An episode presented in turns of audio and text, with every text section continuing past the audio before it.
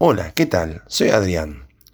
Luego de lo ocurrido al entrar María en el hogar de Elizabeth y Zacarías, nos encontramos con lo expresado en el versículo 45 del capítulo 1 del Evangelio de Lucas, donde escuchamos la voz de la anfitriona decir, y bienaventurada la que creyó, porque se cumplirá lo que le fue dicho de parte del Señor. ¿Dónde se fundamenta la bienaventuranza de María? ¿De dónde provenía esa alegría o gozo multiplicado que llenaba su vida? Al pensar en el término bienaventuranza, siempre me ha gustado pensarlo con una expresión que tenía de chiquito, que era estar chocho de la vida, totalmente completo y satisfecho. Podemos pensar que su alegría provenía de su fe, pero no era así, ya que la causa de su bienaventuranza era que se cumplirá lo que fue dicho por parte del Señor. Es así que empezamos a ver que lo que trae un gozo real a nuestras vidas no es nuestra fe, sino en quien la hemos depositado. María era totalmente bienaventurada porque se apoyaba en la fidelidad de Dios, es decir, el compromiso de Dios en cumplir con su palabra.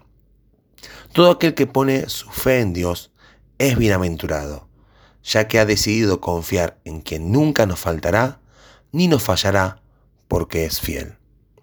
A continuación, en los versículos 46 al 48, leemos la respuesta de María, que dice, Engrandece mi alma al Señor, y mi espíritu se regocija en Dios mi Salvador, porque ha mirado la bajeza de su sierva.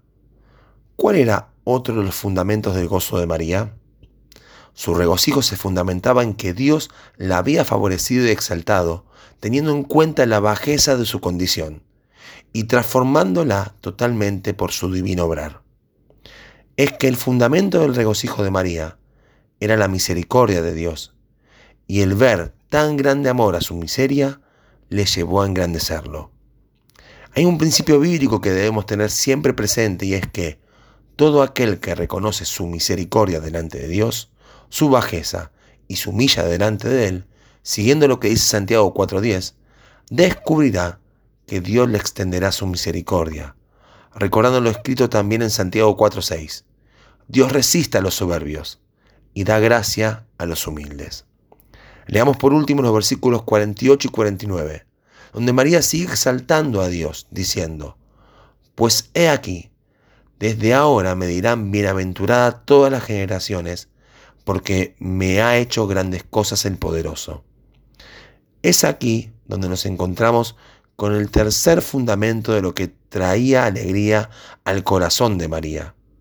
Preguntémonos, ¿era el fundamento de su alegría lo que todas las generaciones dirían de ella?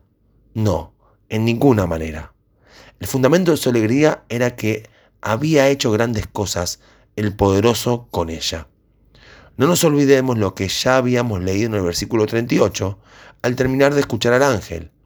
María allí dijo, hágase conmigo conforme a tu palabra. Y ahora leemos que sale de sus labios lo siguiente, el poderoso ha hecho grandes cosas en mí. Su entrega en las manos de Dios estaba dando los frutos que solo vienen de lo alto. Que hoy aprendamos que el fundamento de nuestro gozo no está en la fe que tengamos o que nos falta por tener, sino en que Dios es fiel. El fundamento de nuestro gozo tampoco se encuentra en nuestra exaltación o en el lugar o posición que ocupamos, sino en que Dios ha mirado nuestra bajeza y ha extendido su gran misericordia sobre nuestras vidas. El fundamento de nuestro gozo no se halla en lo que digan o dejen de decir de cada uno de nosotros, sino en lo que Dios ha hecho en nuestra vida y por nuestra vida su fidelidad, su misericordia, lo que Él ha hecho en mí, que traiga la alegría en mi vida que la necesita. Señor, gracias porque tú no cambias y al brindarme tu fidelidad, tu misericordia, tu justicia, puedo experimentar cómo traes verdadero gozo a mi vida. Que el Señor nos bendiga.